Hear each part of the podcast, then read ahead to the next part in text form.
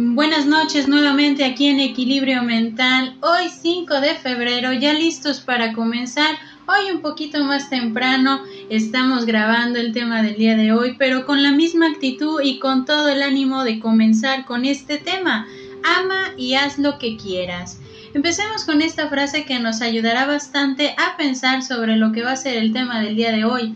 El camino marca una dirección y una dirección es mucho más que un resultado. Empecemos con esta parte. La vida puede llevarnos por distintos caminos, algunos un, poco turbulentos, otros más tranquilos y otros que muchas veces no queremos recorrer porque aún pueden doler.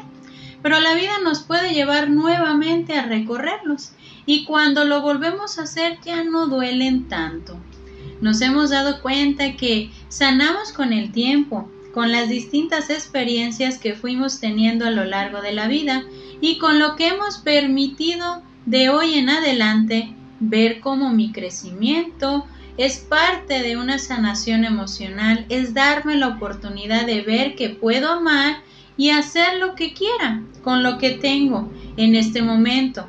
Puedo tomar dos caminos, uno que sea evadir la realidad y otro donde me tengo que enfrentar lo que voy viviendo, solo que daremos un matiz distinto, sin tener miedo de disfrutar nuevamente el camino. ¿Cuántas veces nosotros evadimos trayectos, evadimos personas, porque aún todavía nos puede doler algo, aún todavía nos puede representar algo que nos puede doler? Pero cuando nosotros le damos ya un matiz distinto después de un tiempo, después de haber sanado, después de haber entendido y asimilado, ya podemos disfrutar nuevamente ese camino, ese trayecto. Claro, podrán estar los recuerdos, los momentos y hasta los diálogos compartidos, pero de mí depende qué tanto puedo encariñarme con ese pasado, ignorando mi presente. Cuando hablamos de amar, es amarme primero a mí, ver lo que hemos avanzado, lo que hemos superado y también lo que hemos sanado al transcurrir del tiempo. Cuando mantenemos esa actitud de crecimiento, de asimilación, de aceptación, ocurre algo muy importante. La transformación de lo que dolía, de lo que muchas veces nos puede ocasionar coraje o malestar, lo que muchas veces nos puede llevar a evadir la realidad en la cual nos podemos encontrar. Para poder amar se necesita tener valor suficiente para enfrentar los más grandes miedos, los vacíos y algunas heridas que tenemos ahí postergando nuestro crecimiento. Amar es un acto de bondad con nosotros mismos y hacia los demás, porque de alguna forma nos podrá dar libertad libertad de ser uno mismo, con todo lo bueno, lo malo y con lo que aún tenemos que cambiar. Para amar es necesario ser consciente de lo que quiero en mi vida, es ver mi propia elección de vida entre lo que quiero tener como parte de mi estabilidad y como parte desafiante. Para hacer lo que queramos es necesario saber dónde estamos ubicados qué es lo que quiero en mi vida y qué estoy dispuesto a comprender como parte de mi crecimiento, de mi forma de querer avanzar, con la aceptación de ser yo mismo. Para hacer lo que quiero es necesario comprender que cada paso que doy lo estoy haciendo para la transformación de mi trayecto, de mi forma de ver y de querer la vida que voy trazando con los tripulantes que son parte en mi momento, indispensable si es el momento de considerarlos como parte de mi viaje. Muchas veces, amar y hacer lo que queramos implica a veces desprendernos, a veces sanar y seguir creciendo. Pero lo vamos a entender mejor con este cuento. Es uno de los cuentos que desde mi punto de vista es el mejor que puedo contar para que ahora sí se adapte al tema del día de hoy que me encanta bastante. Y pues esta semana hemos estado hablando de cuentos de Jorge Bucay y vamos a terminar con un cuento de Jorge Bucay, El Buscador. Esta es la historia de un hombre al que yo definiría como buscador. Un buscador es alguien que busca, no necesariamente a alguien que encuentra. Tampoco es alguien que necesariamente sabe lo que está buscando. Es simplemente para quien su vida es una búsqueda. Un día, el buscador sintió que debía de ir a la ciudad de Camir. Él había aprendido a hacer caso riguroso a estas sensaciones que venían de un lugar desconocido de sí mismo. Así que dejó todo y partió. Después de dos días de marcha por los polvorientos caminos, divisó a lo lejos Camir. Un poco antes de llegar al pueblo, una colina a la derecha del sendero le llamó la atención. Estaba tapizada de un verde maravilloso y había un montón de árboles, pájaros y flores encantadoras. Lo rodeaba por completo una especie de valla pequeña de madera lustrada. Una portezuela de bronce lo invitaba a entrar. De pronto, sintió que olvidaba el pueblo y sucumbió ante la tentación de descansar por un momento en ese lugar. El buscador traspasó el portal y empezó a caminar lentamente entre las piedras blancas que estaban distribuidas como al azar entre los árboles. Dejó que sus ojos se posaran como mariposas en cada detalle de ese, para, de ese maravilloso paraíso multicolor. Sus ojos eran los de un buscador y quizá por eso descubrió sobre una de las piedras aquella inscripción. Abedul Tared. Vivió ocho años, seis meses, dos semanas y tres días. Se sobrecogió un poco al darse cuenta de que esa piedra no era simplemente una piedra, era una lápida. Sintió pena al pensar que un niño de tan corta edad estaba enterrado en ese lugar. Mirando a su alrededor, el hombre se dio cuenta de que la piedra de al lado también tenía una inscripción. Se acercó a leerla.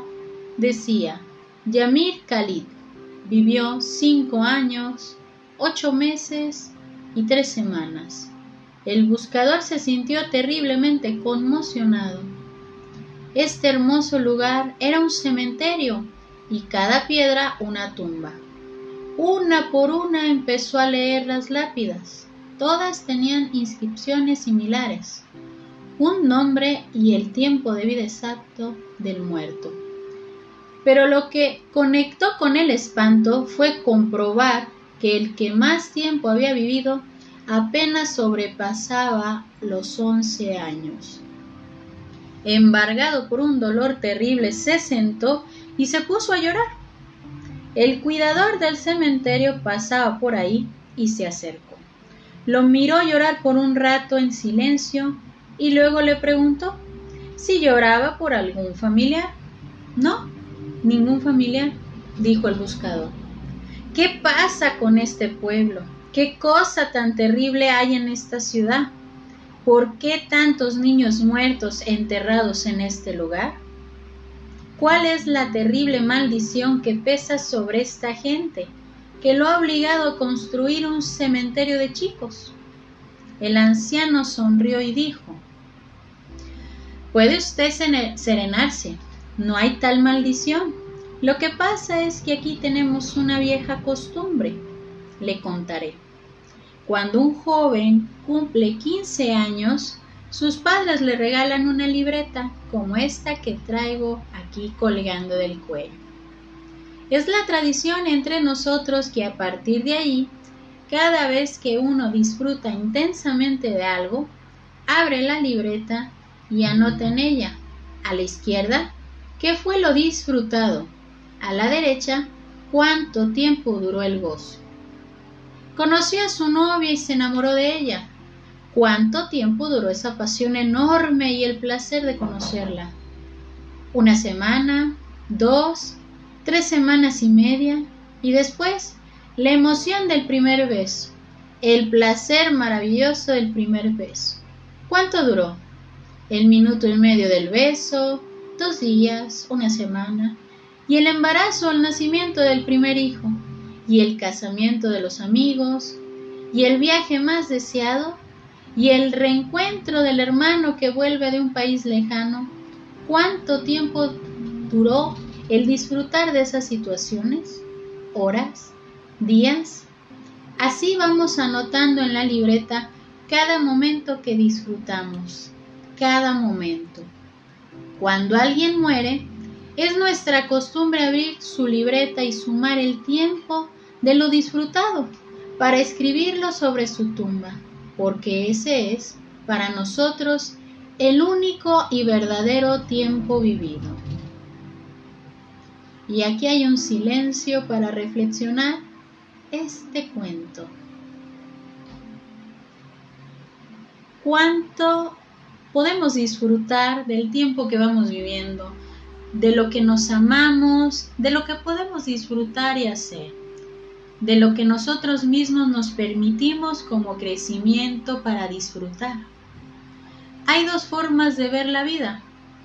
Una, lamentándonos por todo lo malo que nos puede suceder, por todas las situaciones que nos están pasando en este momento, por todos los desafíos que muchas veces podemos considerar como parte terrible de lo que es mi vida.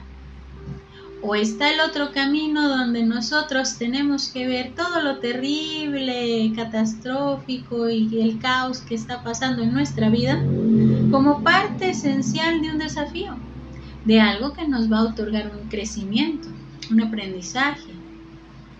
No es determinante decir, ah, bueno, pues ya me tocó esta vida y pues me voy a tirar al suelo y voy a sufrir bastante, ¿no? Estamos viendo que en este cuento nos ayuda a ver cuánto tiempo disfrutamos, cuántas cosas nos pueden pasar buenas y malas, pero de mí depende qué tanto tiempo le voy a estar otorgando de sufrimiento o de felicidad a lo que voy viviendo. De nosotros depende amar y hacer lo que queramos, y empecemos a amarnos a nosotros mismos, a disfrutar lo que estamos haciendo, a vivir la vida como un desafío constante de aprendizaje con sus límites, pero sobre todo disfrutando cada momento. Cada momento que nosotros disfrutamos es el único y verdadero tiempo vivido. De nosotros depende qué tanto lo queremos aprovechar. Me despido con una frase Tú eliges hacia dónde y tú decides hasta cuándo, porque tu camino es tuyo, exclusivamente tuyo. Esta frase es de Jorge Bucay también. Espero que el tema del día de hoy nos ayude bastante a reflexionar en lo que es amar y hacer lo que queramos, a ver que cada momento es importante y a saber que el único y verdadero tiempo vivido es el que vamos a disfrutar y lo vamos a tomar como lecciones de vida para nuestro propio crecimiento. Yo soy Evangelina Ábalos, esto es Equilibrio Mental y espero que el día de hoy disfrutemos bastante esta noche como nosotros lo sabemos hacer de la mejor manera, disfrutando, aceptando y amando, para amar y hacer lo que queramos siempre y cuando sea para nuestro propio crecimiento y nuestra propia estabilidad emocional. Que tenga bonita noche para todos.